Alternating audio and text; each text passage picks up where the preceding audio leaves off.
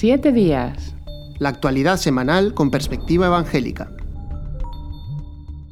Hola, ¿qué tal? Bienvenidos a un nuevo episodio de Siete días. Les saludamos desde Protestante Digital, el medio desde el que hacemos este programa. Ya saben, un programa en el que nos intentamos acercar a la actualidad desde una perspectiva propia, perspectiva evangélica. Y la verdad es que estas semanas, estas últimas dos semanas, han sido de mucha actualidad relacionada con Israel. Eh, estamos todos eh, realmente consternados ante lo que ha ocurrido allí en las últimas dos semanas, eh, el ataque terrorista de Hamas y las consecuencias que luego se han desplegado y se han desarrollado, que realmente mm, nos conmueve el corazón. es un tema que, que, que es difícil acercarse sin, sin emocionarse, evidentemente, las emociones también juegan un papel en todo esto, pero también queremos hacerlo desde una perspectiva periodística, una perspectiva profesional y también con, la, máxima seriedad que podamos, eh, que, podamos tener eh, al, tratar este tema. Eh, un tema que desde luego es importante y que sin duda que a todos los cristianos nos, nos implica también. Así que gracias a todos los que ya nos están viendo, eh, esperamos poder compartir con vosotros un, tiempo también que sea edificante y que pueda ayudarnos también a tomar perspectiva sobre eh, lo que está ocurriendo en el mundo actualmente. Y en el día de hoy tenemos también eh, un invitado especial, luego ya le presentaré, aunque primero quiero también dar la bienvenida a Jonathan Soriano, él es nuestro redactor y ha estado escribiendo también algunos reportajes sobre el tema de Israel y lo que ha ocurrido en los últimos días. Gracias, Jonathan, por estar con nosotros. Muchas gracias, Dani. Y también saludamos a nuestro invitado, como decía, Rubén Gómez. Él es de Sevilla, él es eh, pastor allí, él es profesor especializado en, estudios judio-cristianos. Ahora mismo él es profesor en un seminario británico y también es autor de libros. Eh, ha escrito un libro que se llama A Jacob Amé, que está disponible en Amazon y que es un libro que habla sobre eh, el tema de Israel específicamente. Así que es una persona que también eh, cuenta con conocimiento y que nos puede aportar y ayudar a, tomar perspectiva sobre lo que está ocurriendo también estos días en Israel. Gracias Rubén por estar con nosotros. Gracias a vosotros por invitarme. Bueno, pues eh, vamos a comenzar un poco haciendo un repaso de lo que es la actualidad. Entonces, quizás en primer lugar podamos comentar eh, Jonathan, si te parece, lo, que fue la primera semana, eh, esos ataques tremendos de, de, Hamas que ocurrieron eh, el sábado, creo que fue el día 7 de octubre, que comenzó algo realmente inesperado, ¿no? Sí, exacto, Daniel, como dices, eh, el, nuevo rebrote de violencia en este conflicto tan duradero empezó el, día 7 con un ataque terrorista sorpresa eh, por miembros de la organización terrorista Hamas en territorio israelí. Cruzaron la frontera y atacaron sobre todo las, zonas más cercanas a, esa frontera con Gaza, pero también otros objetivos. Fue un ataque masivo, eh, se contaron hasta 5.000 misiles en primera instancia hubo cientos de personas secuestradas, eh, asesinatos de, civiles y bueno, la verdad es que hay mucho material a nivel de vídeos que es realmente consternante, como decías. A partir de ahí, eh, lo que ha ido siguiendo ha sido un poco la, escalada de violencia, la respuesta también por parte de las fuerzas de, defensa de, de Israel eh, bueno, básicamente eh, bombardeando objetivos eh, terroristas, ¿no? desde los que se había organizado el ataque, pero también intensificando el asedio en este sentido contra, contra la organización que se, se, ubica sobre todo en la ciudad de Gaza, ¿no? en, la franja. Esto también ha provocado una crisis humanitaria con el desplazamiento de cientos de miles de personas que han tenido que salir de, de la ciudad. Recordemos que en la ciudad viven más, eh, vivían más de dos millones de personas y con esta escalada de violencia han, tenido que salir de, allí, ¿verdad? Eh, en Protestante Digital, sobre todo, como decías, hemos eh, consultado a líderes y voces cristianas evangélicas que viven en el terreno, ¿no? en el territorio, tanto en la parte israelí, en la parte estrictamente judía del Estado de Israel, como en la parte también eh, árabe, ¿no? Eh, sobre todo en Cisjordania, líderes de, por ejemplo, como el Consejo de Iglesias en Tierra Santa, el presidente Munir Kakish nos atendía y él nos hablaba de, lo trágico que, les parece todo esto, nos hablaba incluso de eh, personas eh, relacionadas con su entidad que viven en, la otra parte de la frontera. Para hacernos una idea, Gaza está pegada al mar, eh, en medio es territorio oficial del Estado israelí y Cisjordania está en el otro, en el otro lado, en el interior. ¿no? Pues él nos hablaba de personas eh, vinculadas a su entidad que estaban viviendo en Gaza y, bueno, prácticamente no sabían nada de ellas ¿no? durante días y mantenían esa preocupación. También hablamos con el eh, secretario general, de la Alianza Evangélica en Medio Oriente, Jacques Sara. Él es también eh, director del, del, Instituto Belén, una entidad de estudios bíblicos, y él nos hablaba también precisamente de esto, ¿no? de que tenían estudiantes viviendo en Gaza y que estaban siguiendo con mucha preocupación la situación. El debate no es tampoco eh, diferente en el ámbito cristiano, sí que lo es el tono, ¿no? y ante todo eh, la polarización que se ha visto estos días en los medios de comunicación, pues eso no, existe hasta, hasta ese punto ¿no? entre líderes cristianos. La verdad es que eh, las posturas mm, se concilian de una forma mucho más adecuada, ¿no? como, como sería de esperar en cualquier debate. Pero sí que hay diversidad de opiniones, evidentemente. Por ejemplo, eh, desde territorio israelí eh, hablábamos con Steven, él es un guía eh, turístico dedicado a este negocio y él nos hablaba de que mm, bueno, allí lo ven como una amenaza continua, como el ansia de ciertas organizaciones o incluso ciertos países externos a Israel por eh, eliminar al pueblo judío, ¿no? Y nos hablaba desde, ese, desde esa perspectiva, ¿no? Nos decía que también la respuesta a esperar era la que se está viendo estos días, ¿no? Esa escalada de violencia. Sin embargo, otros cristianos árabes, como el propio Jacques Sara o también Wissam al-Salibi, un cristiano de Líbano que trabaja para la Alianza Evangélica Mundial, ellos nos hablaban ¿no? de, de, cómo es necesario mm, medir esa respuesta. Al final, eh, estamos hablando de vidas humanas, de pérdidas eh, trágicamente humanas, tanto en territorio israelí como en territorio de Gaza, y ellos nos hablaban ¿no? de la necesidad de alcanzar acuerdos, de la necesidad de eh, retomar ese debate por el, doble Estado, la convivencia de dos Estados y la necesidad de, bajar el tono en cuanto a la violencia.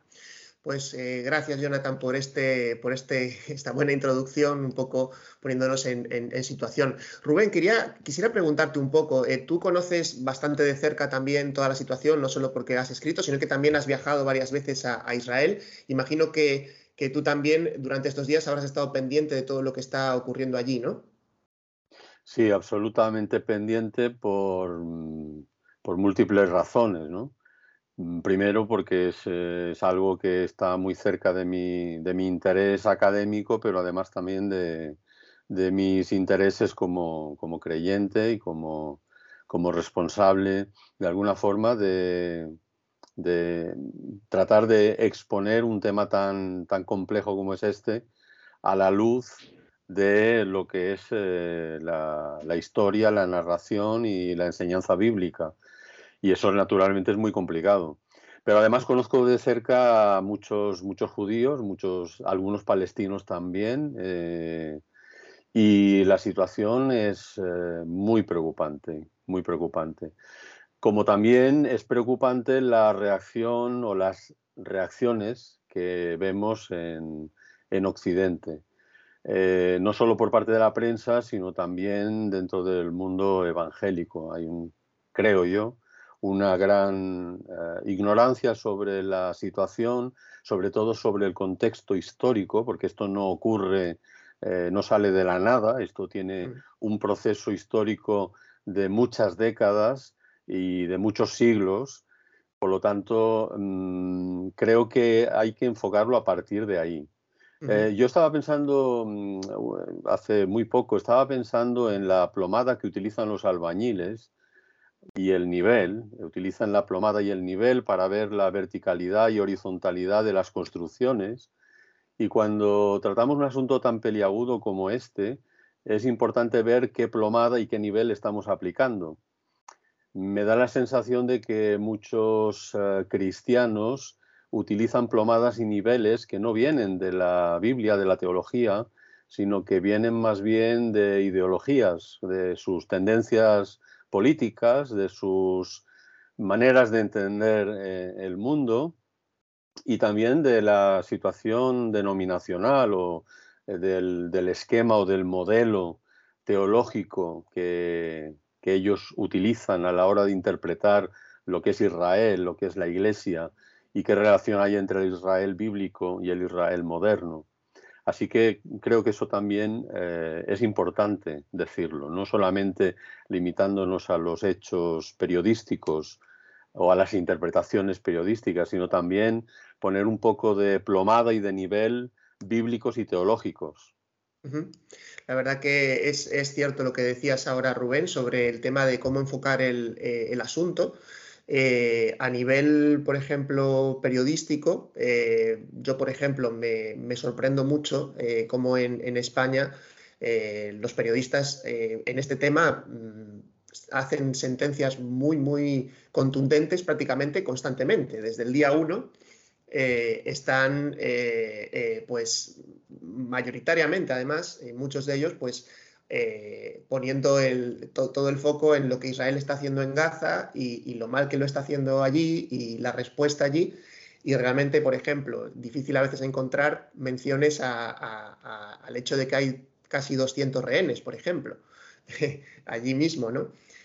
Y, esto, claro, evidentemente te hace pensar que puede haber una, balanza un poco eh, descompensada. Y en el caso de los, de, los, cristianos, a veces nos puede costar también un poquito por este tema que tú decías del bagaje teológico que, tengamos. Quizá yendo un poquito a lo que es la situación en, Israel y en Palestina, eh, podríamos comentar también sobre la situación religiosa eh, que, que, se da allí, porque no es un país, eh, digamos, de solo judíos contra una región de solo musulmanes, porque a veces también se da esta perspectiva y, realmente la, eh, situación religiosa en, el mismo Israel es, bastante más compleja, ¿no? No sé si es una pregunta para mí o es... Sí, eh, adelante, Rubén, si ah, quieres comentar tú. Bueno, no solamente tenemos que colocar todo esto dentro del contexto histórico, eh, bíblico y teológico, sino también e incluso geográfico y de conocimiento del, terreno.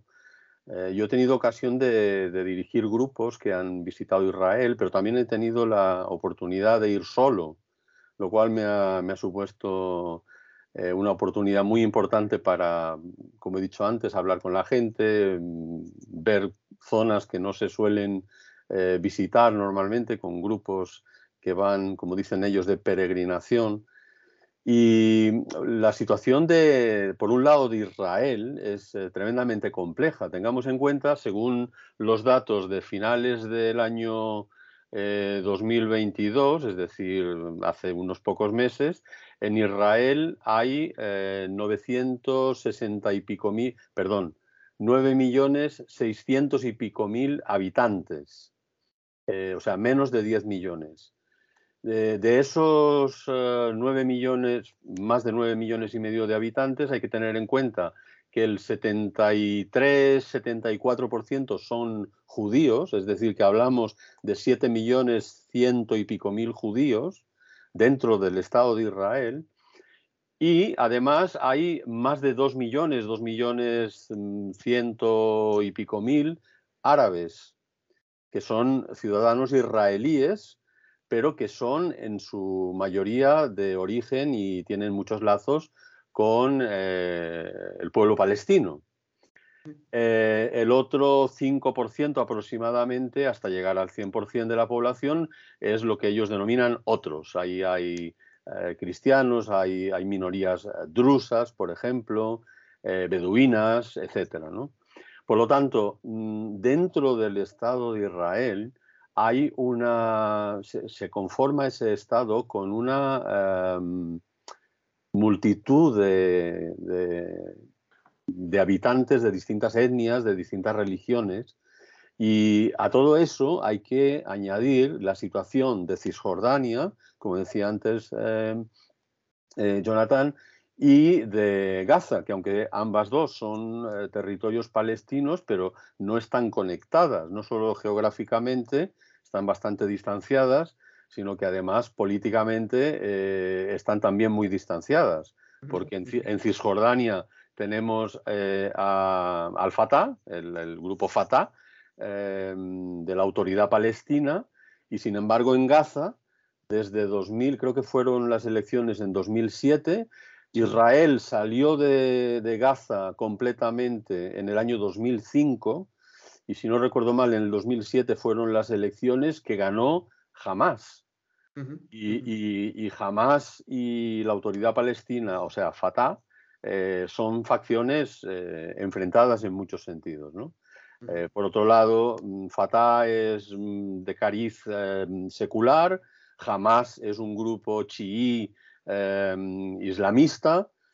Eh, es decir, todo eso mm, hay que tenerlo en cuenta. Eh, no, no, no, no se puede en Israel pensar que uno pasa de una zona a otra y está clarísimo dónde se encuentra, porque tan pronto estás en una aldea o en un pueblo de mayoría árabe como, como israelí. Y no hay, eh, cuando muchas veces se habla del muro, del muro de separación, a mí me hace un poco de, gracia, ¿no? Por, el desconocimiento. Ese pretendido muro que algunos mm, piensan que, prácticamente recorre de sur a norte todo el territorio de Israel y que separa a Israel de, zonas de Cisjordania, no es tal. El muro como, muro eh, de hormigón está en algunas zonas concretas y se empezó a construir cuando durante, me parece que fue ya la segunda intifada, el movimiento, la sublevación de, gran parte de, grupos palestinos que iban desde Cisjordania, pasaban a Israel propiamente y allí eh, pues cometían actos suicidas, terroristas, volando, inmolándose en autobuses, en trenes, en, en, cualquier lugar, en cafeterías. Entonces es entonces cuando el Estado de Israel decide eh, construir en determinadas zonas, por ejemplo la zona de Belén es el caso más conocido, eh, ese muro. Desde que se construye ese muro, naturalmente el número de actos terroristas muy sensiblemente ha ido bajando. O sea que ese, por lo demás, la, la división no se aprecia muchas veces, a veces no hay ni control. Jericó está en los territorios mm, palestinos y sin embargo no, hay ningún muro. No se sabe cuándo estás en Israel y cuándo estás. Hay una zona que podría ser un, peaje de autopista, pues prácticamente, y, ya estás en Jericó. Eh, y sin embargo en Belén sí hay que pasar. ¿Por qué? Porque en Belén hay un, es una zona especialmente conflictiva porque ahí hay muchos simpatizantes de, de, Hamas, de la yihad islámica, que es otro grupo, etc. Por lo tanto, la situación es muy compleja. Y esto ni la prensa, entiendo yo, esa es mi opinión, ni la prensa ni los eh, cristianos evangélicos en general, eh, pues conocen, eh, al menos en cierto detalle, esta, esta situación tan, tan compleja. ¿Quiere, esto, ¿Quiere, esto, decir que, las cosas eh, son blancas o negras? No, hay muchos matices, precisamente como consecuencia de la complejidad. La complejidad también, eh, no solo de población, cultural, religiosa y política. En el Parlamento israelí, en la Knesset, eh, hay representados partidos árabes, partidos árabes que están en contra del Estado de Israel, partidos eh, judíos que están en contra de, todos los demás. Es decir, hay un abanico muy amplio, ¿no? desde, un lado al, otro del espectro político. Es interesante, claro. Es interesante por, por eso, por, por, no caer en reduccionismos o que son tan, tan, tan habituales. Jonathan, quería que comentaras también un poco sobre la situación política previa en Israel, porque sé que has estado y habías estado durante los últimos, yo creo que los últimos dos, tres años, sacando reportajes cada dos, tres semanas, dos, tres meses en Protestante Digital, porque realmente aquello era un polvorín político tremendo entre el tema de que no daban configurado un gobierno estable y por otra parte, el tema de, que hay una polémica por, por, eh, el, tema de la justicia, ¿no? De, los, de, ciertas eh, reformas que se querían hacer, que había mucha población que estaba en contra, ¿no? Sí, sí, sí, está, está muy bien también eh, considerar estas cuestiones a la hora de pensar en lo que está sucediendo ahora mismo en el conflicto. ¿no? Como decía Rubén, em, es ingenuo pensar en Israel y en Gaza como una realidad a dos colores. Eh, no solamente hay partidos árabes con representación, con, escaños, con diputados en, el Neset, en, el Parlamento israelí, sino que antes del gobierno que hay ahora, eh, hubo un partido eh, que, formó parte del, gobierno, llegó a formar parte del gobierno básicamente porque no les salían las cuentas, necesitaban los, diputados de este, de este, partido, de esta formación árabe, se llama RAM, y, bueno, eh, al final llegaron a un acuerdo y entraron a formar parte del gobierno. así que esto es necesario considerarlo también, ¿no? A la hora de, de, ver la, variedad y el pluralismo eh, social, étnico, cultural y religioso que forma parte de la, de la sociedad israelí, ¿no? Eh, la población árabe no, vive eh, exenta de sus derechos. pueden incluso, pues como digo, llegar a, formar parte de, la política nacional. ¿no? Em, como decías, Daniel, Israel, Israel, es un polvorín, lleva cinco elecciones, si no me equivoco, cinco elecciones democráticas, cinco votaciones, en los últimos eh, tres años y medio. Eh, esto dice mucho ¿no? de la situación. Eh, básicamente todo gira alrededor de la, figura del, primer ministro actual, Benjamín Netanyahu, y, una oposición que lleva tiempo queriendo apartarlo de, ese poder. ¿no? Él lleva más de 10 años, más incluso de, de 11 años en el, en el poder, en el cargo de primer ministro en diferentes etapas. Entonces, eh, estas elecciones, eh, hablando con profesores de universidades allí, como por ejemplo la Universidad Hebrea de Jerusalén, la Universidad Barilán, ellos hablan mucho de, que la cuestión política aquí tiene que ver sobre todo con, Netanyahu. ¿no? Em, incluso nos comentaban que si él hubiese dado un paso al, lado, eh, hace tiempo que quizás su partido, el, Likud, hubiese conseguido establecerse con más apoyos. ¿no? Eh, ¿Qué ha pasado en estos últimos años, especialmente en estos últimos dos años? Una coalición de diferentes partidos eh, consiguió, consiguió desplazar a, Netanyahu del, cargo de primer ministro. Eh, sobre todo dos grandes partidos pactaron y se hicieron con ese cargo de primer ministro, los líderes de esas formaciones, se partió ¿no? la legislatura en, dos y en dos años, cada líder de cada partido ostentaría el cargo de primer ministro en esos dos años. Ellos también consiguieron aglutinar el apoyo de otros partidos más eh, reducidos en, representación en el Parlamento, ¿no? como comentaba ahora, como este partido árabe del RAM. Em, la legislatura eh, fue a trancas y barrancas, ahí había también fugas de diputados que eh, se iban a otro partido o que no votaban siguiendo el régimen interno de cada partido, entonces eh, con una mm, diferencia tan escasa de diputados, pues al final, claro, la legislatura fue a trancas y barrancas. Esta situación propició que en las últimas elecciones volviese a ganar eh, Netanyahu también. Estamos hablando de diferencias muy reducidas, hablamos de cuatro o cinco diputados, eh, pero no está teniendo una legislatura tranquila. hace meses intentó hacer una reforma en el sistema judicial que básicamente concentraba más poder eh, en, el, gobierno, en, el, poder ejecutivo más que en, el poder legislativo, y esto sacó a cientos de miles de personas a las calles en muchas ciudades de, lo que es el Estado de Israel.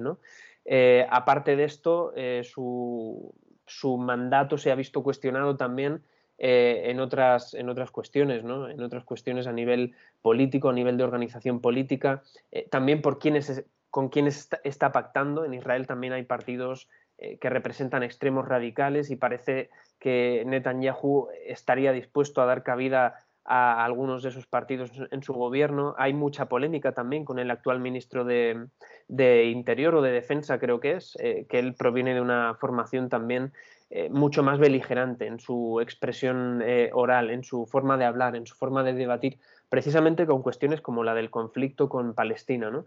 Eh, y muchos han visto incluso esta escalada de violencia como un momento en el que Netanyahu puede ver reforzada su figura. Pero bueno, realmente hasta ahora no, parece que esté siendo así, ¿no? Cuando uno consulta la opinión pública en los medios de comunicación generalistas en Israel, no parece que, este esté siendo el, rumbo de este conflicto, sino que al final es una situación eh, de escalada de, violencia. El país está haciendo lo que le toca hacer ¿no? en cualquier situación eh, como la que se ve. Las fuerzas de defensa israelíes, gobernase quien gobernase, al final actuarían de esta forma, ¿no? es la, sensación. Y ese es un poco el, trajín político que está viviendo Israel en estos últimos tres años y medio hasta llegar hasta aquí y una, situación muy, muy compleja, muy complicada, como podemos estar viendo. Ahora, evidentemente, en el periodo de guerra, las reacciones de unidad, de hecho, se ha, formado un gobierno especial en el que hay pues, personas de diferentes partidos enfrentados, un poco unidos para trazar la estrategia de defensa.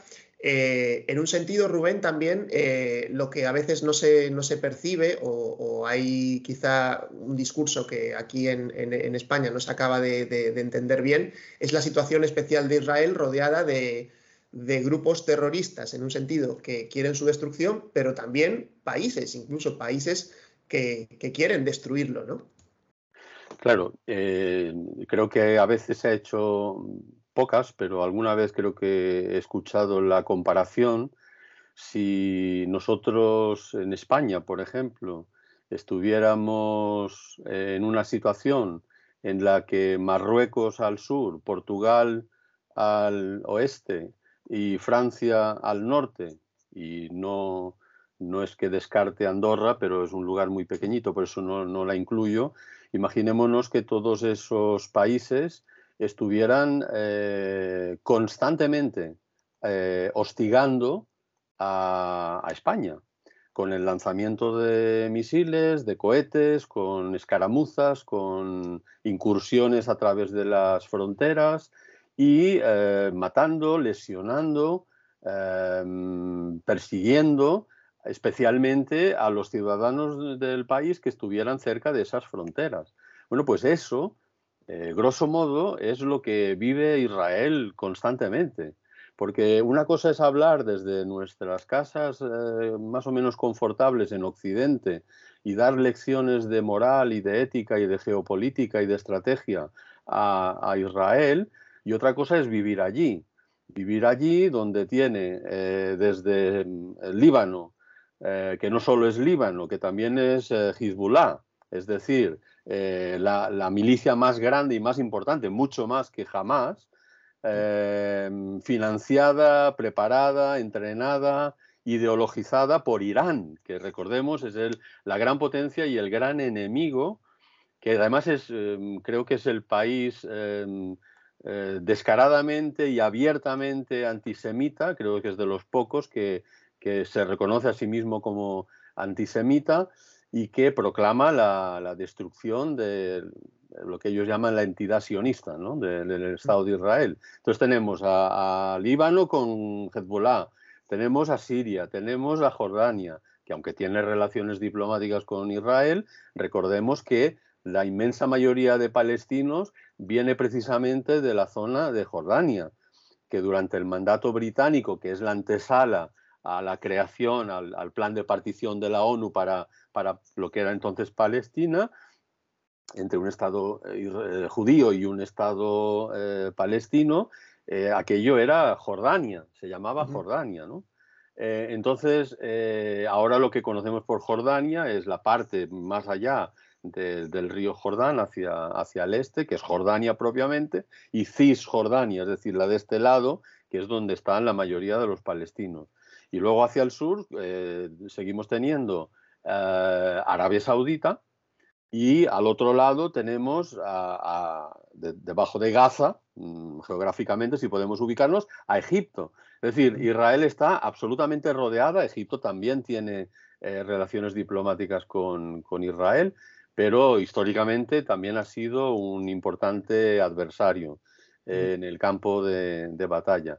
Entonces, Concretamente, desde Gaza, que mm, algunos hablan la ocupación, la ocupación, no hay ninguna ocupación de Gaza, ni nada semejante eh, desde el año, como mínimo, desde el año 2005, en que unilateralmente Israel se retira de Gaza.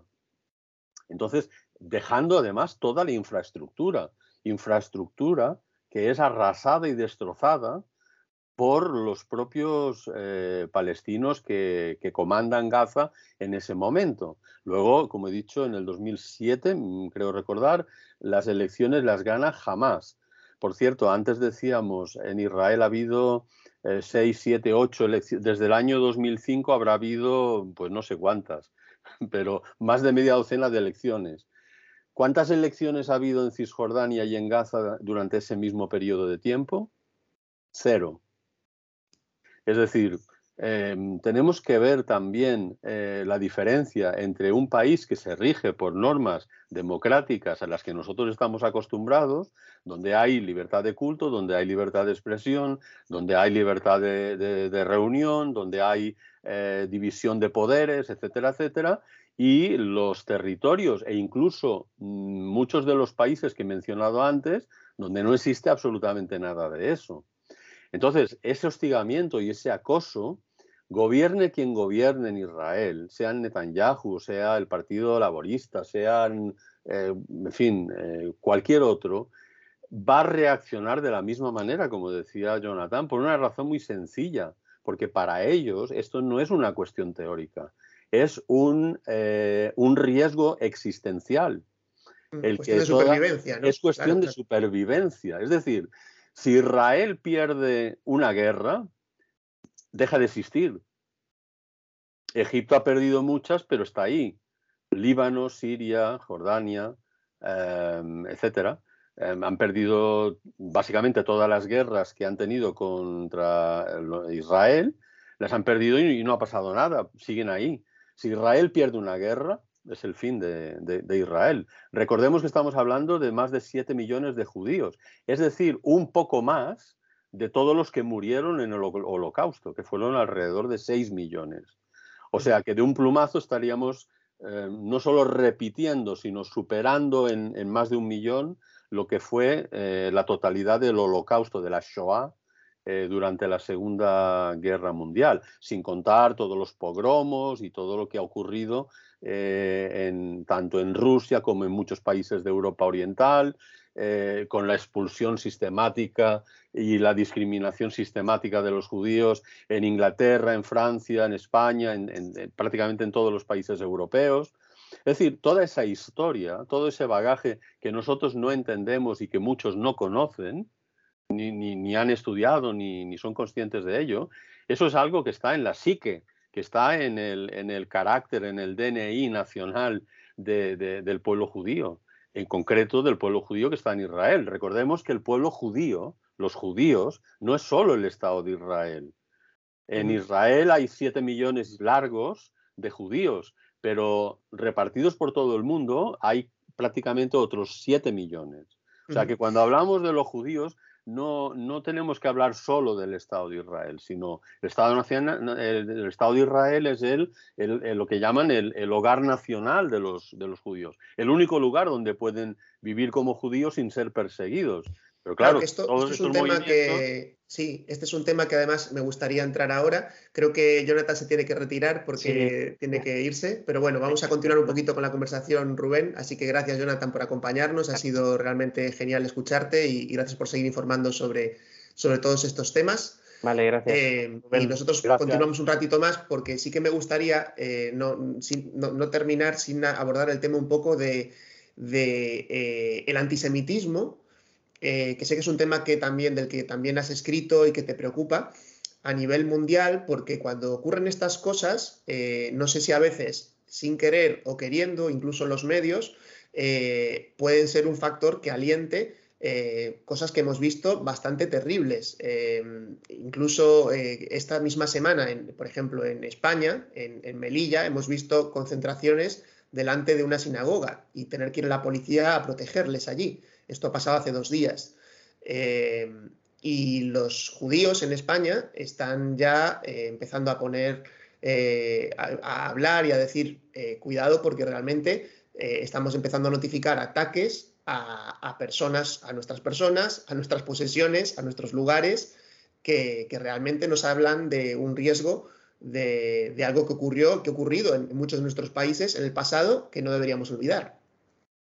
Así es. Em, por ejemplo, pongamos un caso concreto para que la audiencia mm, se sitúe. eh, creo que fue el día 17, si no me equivoco, eh, cuando eh, hubo un,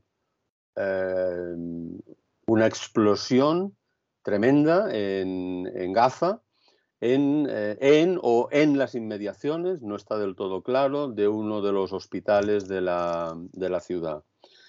Eh, cuando esto ocurrió eran aproximadamente en España, cuando se dio la noticia las, las seis y algo de la tarde, y yo inmediatamente, ante la magnitud de la que se hablaba, más de 500 muertos, eh, un ataque, decían los medios inmediatamente, un bombardeo israelí, entonces hice una especie de, estudio sociológico de andar por casa. Eh, visité todos los portales de la prensa en España, no voy a hablar ahora de otros países, eh, prácticamente todos los medios, todos los periódicos, sin excepción, los, digitales, en ese momento decían eh, bombardeo israelí, Israel bombardea y mata tanto, etcétera. O sea, todos prácticamente, salvo alguna excepción de la, digamos, de la prensa más adescorada hacia la, hacia la derecha o el centro derecha, todos decían esto. Eh, eh, yo he hablado muchas veces sobre, la, sobre el ejército israelí con israelíes y me han contado eh, pues cuáles son sus tácticas, cuál es su, en fin, manera de hacer la guerra incluso, ¿no? Y cuál es la ética que tiene el ejército de Israel.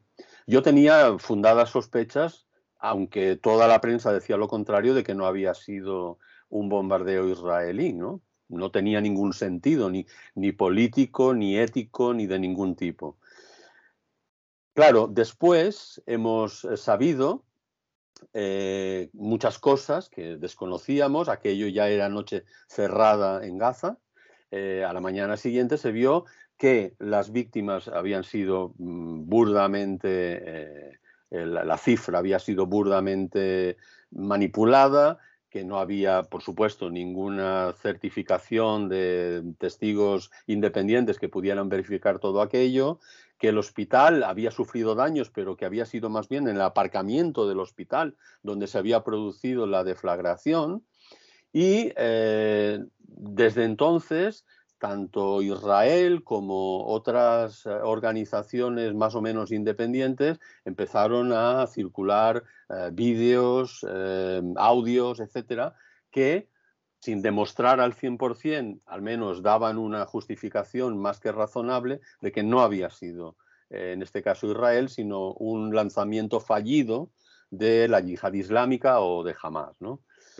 Em, Televisión Española, en su ah, departamento Verifica RTVE, sacó al día siguiente o a los dos días eh, un informe que está en la web, que todo el mundo puede ver, donde prácticamente todas las personas, eh, como en estos casos suele ocurrir, expertos militares, eh, expertos en, vídeos y en, fake news y todo eso, pues eh, valoraban que efectivamente mm, no había sido Israel.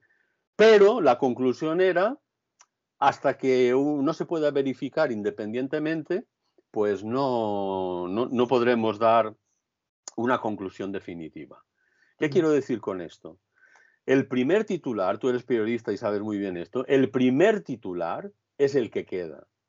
El primer titular en, una, en, un periódico, sea digital, sea de papel, el primer titular es el que queda en la mente de las personas. Eh, todos, casi todos, sin excepción, esos titulares decían Israel lo hizo, Israel lo hizo, Israel mata, eh, Israel genocida, etcétera, etcétera, etcétera. Luego, con el, con el tiempo, pero no mucho tiempo, se revela que las cosas no son así. ¿Cuántos titulares salen para negarse a sí mismos diciendo, pues no lo ha hecho Israel, pues estábamos equivocados, pues pedimos perdón por la, por la noticia que dimos con demasiada rapidez sin confrontar las fuentes, porque la única fuente que hablaba de eso era el propio Hamas, o sea, una organización que es considerada terrorista. Si lo dice Hamas, todos los periódicos dan el visto bueno. Si lo dice Israel, que es un Estado democrático eh, etcétera, pues eh, es, dudoso. Lo que quiero decir con esto, y tú lo sabes como periodista, es que eso alimenta muchísimo el antisemitismo, que era, la, digamos, a donde yo quería ir. ¿no? O sea, eso alimenta el, anti, el antisemitismo. Y si luego en el gobierno de España, que es un gobierno de coalición, tenemos a ministros de ese, de ese gobierno que dicen las barbaridades antisemitas que están diciendo, que han dicho y de las que no se han desdicho, pues estamos alimentando todavía más el, eh, el antisemitismo. Yo creo que eso es una tragedia. Tragedia es la guerra, tragedia es la muerte de inocentes en cualquier bando. Eh, eso es otro tema que también hay que mm, quizá en otro momento mencionar, la diferencia entre las tragedias evitables y los actos terroristas abyectos que van directamente a hacer daño a personas indefensas y personas inocentes, niños, mujeres, etcétera, ¿no? Pero bueno, esa es, esa es otra cuestión. Pero en cualquier caso, ¿cómo no va a haber antisemitismo si desde los propios medios se está dando alas a que aquellos que leen los medios, porque claro, ¿qué pasa con el periodismo? Yo que no soy periodista lo puedo decir y sin ánimo de ofender a ningún periodista, pero es que el periodismo actual se ha convertido en un ejercicio de activistas y de opinadores en, muchos, en muchos sentidos. O sea, no se, no se hace un relato de los hechos, sino que se opina y como se es activista y ya se está tomando parte, pues eh, es, un, es, una persona que de parte está dando una información. Y esto ha hecho que también los lectores de los medios vayan a los periódicos no a buscar información, sino a confirmar el sesgo que ellos ya tienen. Yo soy de derechas, voy a un, a un medio de derechas que dirá lo que yo ya creo, que, que, que yo ya pienso. Yo soy de izquierdas, voy a un medio de izquierdas. Que... Entonces, eh, ese ejercicio que hice yo, como te decía, así, un, pequeño test de andar por casa, de ver todos los medios, eh, me confirmó que hay un grave problema de, eh, de, antisemitismo. Y los políticos, ¿de dónde, ¿de dónde toman esa información? Pues de, sus, de su propio sesgo y de estas crónicas interesadas que dan a, Israel como Estado terrorista que practica la apartheid, cosa que es, como hemos visto antes, no es cierto, mm. eh, que hace, que, bueno, nada menos que es un genocida, y todas estas cosas que son parte de, del ideario y de, de, la, de las palabras que se utilizan gruesas, pero que a base de escucharlas tantas veces nos hemos ido eh, anestesiando y parecen normales, ¿no? Pero que mm. no se dedican a ningún otro estado del mundo. Eh, muy brevemente, no, sé si habrás eh, oído hablar de uno de los test que se utilizan para distinguir entre la crítica em, razonable y admisible al Estado de Israel y el antisemitismo, entre muchas, en fin, Em, muchos autores que han tratado este tema, hay un, lo que se llama el test de las tres Ds.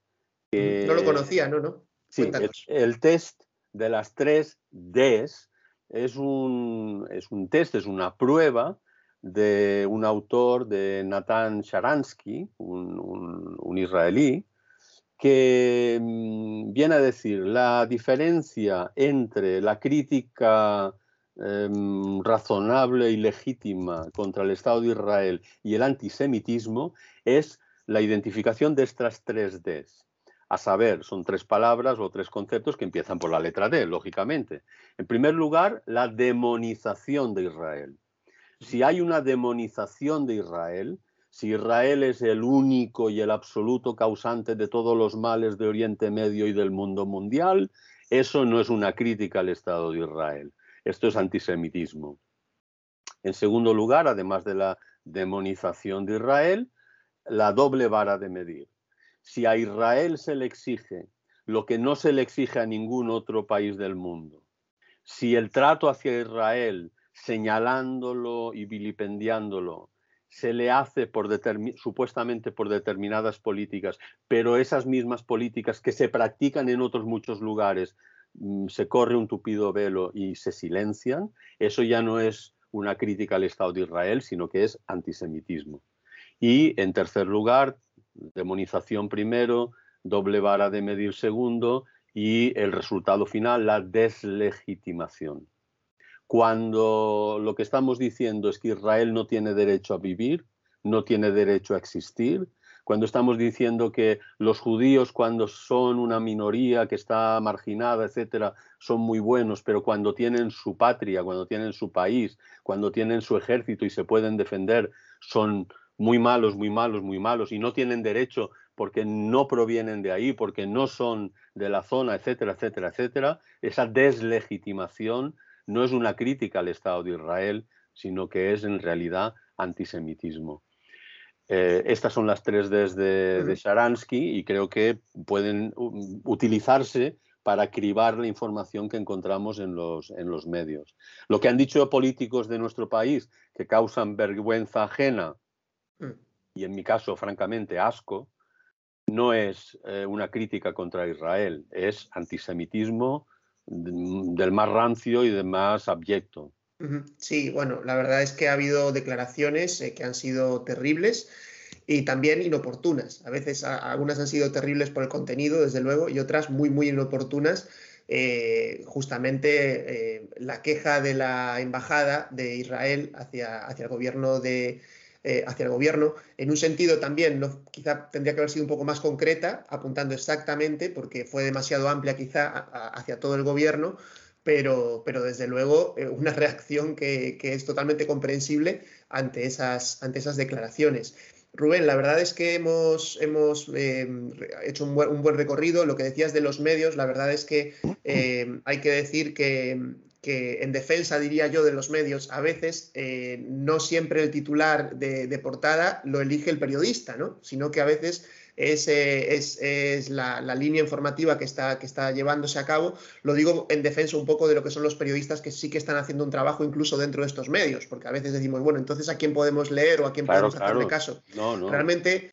Eh, tenemos que, tenemos que confiar en lo que tenemos de momento, ¿no? con su imperfección y reconociendo lo que, lo que tú decías ahora, estos criterios que creo que son muy buenos a la hora de aplicar lo que, lo que vamos a consumir a, nivel de información, no solo a través de los medios, sino también pues hoy en día, evidentemente, redes sociales, eh, políticos que directamente se comunican, bueno, y, todo el tipo de información a que podemos acceder, que es amplísimo. Así que mm, eh, la verdad que, bueno, creo que ha sido muy, muy instructivo el poder eh, comentar estos temas. Muchas gracias, Rubén. No sé si quieres aportar alguna cosa más antes de que nos despidamos, últimos minutos del programa. Bueno, eh, mi aspiración sería que primero la gente se informe, que se informe bien, no que busque confirmar su sesgo. Y esos sesgos o prejuicios están ahí, todos los tenemos, pero hay que ver si están justificados. que desde Occidente que somos herederos precisamente de la ética monoteísta, de la cultura judeocristiana. Eh, pensemos antes en los enemigos de Israel que en el propio Israel, eh, como en algunos casos ocurre, a mí me parece como mínimo chocante. Y si eso procede de personas que se llaman a sí mismos cristianas, pues entonces, además de chocante, me parece que hay un grave problema de antisemitismo también teológico, que, bueno, pues eh, poco a poco estamos luchando o intentando erradicar, pero que realmente mm, eh, hay mucho, mucho camino por delante. Pues Rubén, muchísimas gracias de nuevo por estar con nosotros. Eh, este siete días hemos hablado sobre el tema de Israel en Protestante Digital Intentamos informar lo mejor que podemos. No somos perfectos, por supuesto, también podemos cometer errores, pero sí que estamos intentando, como habéis podido comprobar, eh, ir a fuentes eh, directas, a testimonios directos también desde Israel, también personas que puedan traernos su experiencia y su sabiduría para poder abordar este asunto. Eh, asunto que, como hemos dicho, es bien complejo, que no tiene tampoco una, una, no tenemos una respuesta concluyente sobre todo, pero sí que lo que queremos hacer es eh, intentar hacerlo con temor y con temor de Dios, por supuesto, y con respeto hacia lo, que, hacia lo que está ocurriendo y respeto también, sobre todo, a vosotros, a quienes nos estáis siguiendo cada día.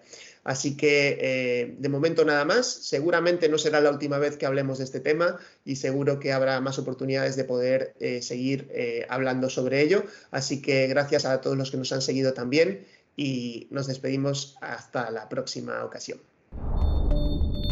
Siete días. La actualidad semanal con perspectiva evangélica.